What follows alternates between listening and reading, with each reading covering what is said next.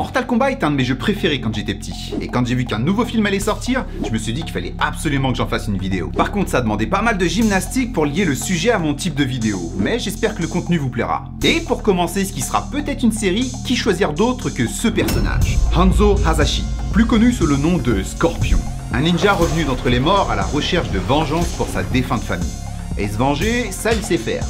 Dans le jeu Mortal Kombat, on peut le voir détruire son ennemi en fatality tout aussi gore les unes que les autres. Et dans une d'entre elles, il retire son masque laissant place à une tête de squelette qui sera la dernière chose que sa victime verra.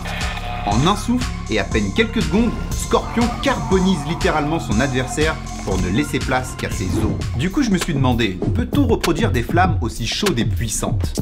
Autrement dit, la fatality de Scorpion est-elle possible en vrai? Majid sur la foire fendue, j'espère que vous allez bien et que vous êtes prêts pour de nouvelles connaissances. C'est parti alors tout d'abord, ce qu'on apprend quand on connaît bien le jeu, c'est que les flammes de Scorpion viennent tout droit de l'enfer. Bon, j'ai pas envie de vérifier par moi-même, hein, mais j'imagine que si de telles flammes se retrouvaient sur Terre, on pourrait s'attendre à ce qu'elles soient plus chaudes que la plus chaude de nos étoiles. Laissez-moi vous dire qu'on en est loin. La température de la surface du Soleil est de 5500 degrés. Mais allez faire un tour au centre et vous vous retrouverez dans un plasma de plus de 15 millions de degrés. Et accrochez-vous bien, si on ramenait la température de la tête de cette vis à la chaleur du Soleil, ça anéantirait toute personne se trouvant à moins de 1000 km aux alentours.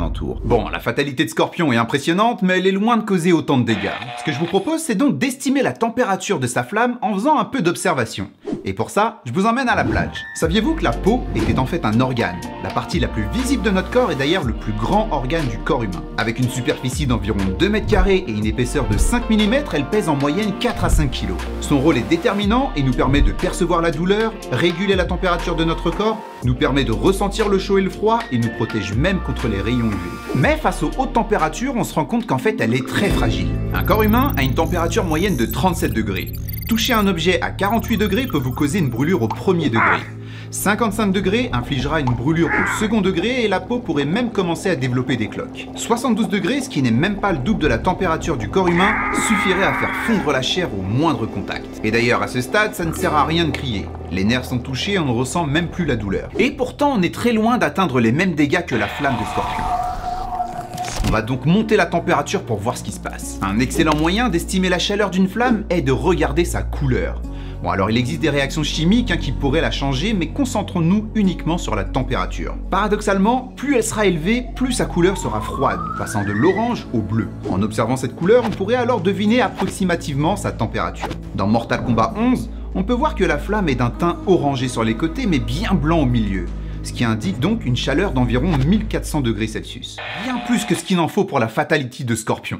En fait, rien que des flammes à 920 degrés suffirait à réduire les protéines qui composent notre corps à l'état de carbone. Autrement dit, à cette température, on se ferait littéralement carboniser. Si on ajoute à ça la puissance du souffle qui accompagne la flamme, on peut clairement comprendre que la fatality est loin d'être exagérée. Bon, il existe sur Terre des choses capables de monter à des températures bien plus importantes que la flamme de Scorpion, comme la lave, qui est la chose naturelle la plus chaude que vous trouverez sur Terre, avec ses 12 000 degrés Celsius. Et pourtant, ça reste ridicule si on la compare au laser le plus puissant du monde. Une équipe de chercheurs ont mené une étude sur du plasma et ont réussi à atteindre la température monstrueuse de 3,5 millions de degrés. Mais pour être le plus juste possible, comparons des flammes avec des flammes. Et la température la plus élevée jamais atteinte sur Terre par une flamme a été réalisée en utilisant du DSN... du di du dicyanoacétylène. Et en le brûlant avec de l'oxygène pur, ils ont pu atteindre la température de 4990 degrés. Ce qui est bien plus que le feu de scorpion et qui veut donc dire que sa fatality est réalisable. Alors bien sûr, il s'agit ici d'un jeu vidéo qui n'a pas du tout pour ambition de respecter la science, hein, mais j'ai trouvé l'exercice intéressant et j'ai apprécié faire les recherches pour vous permettre d'en apprendre un petit peu plus sur la science sans même vous en être rendu compte. D'ailleurs, si je vois que le format plaît, je me ferai un plaisir d'en faire d'autres dans le même style que vous pourrez retrouver dans la playlist Science Pop Culture. Je vous dis à bientôt pour de nouvelles connaissances. Peace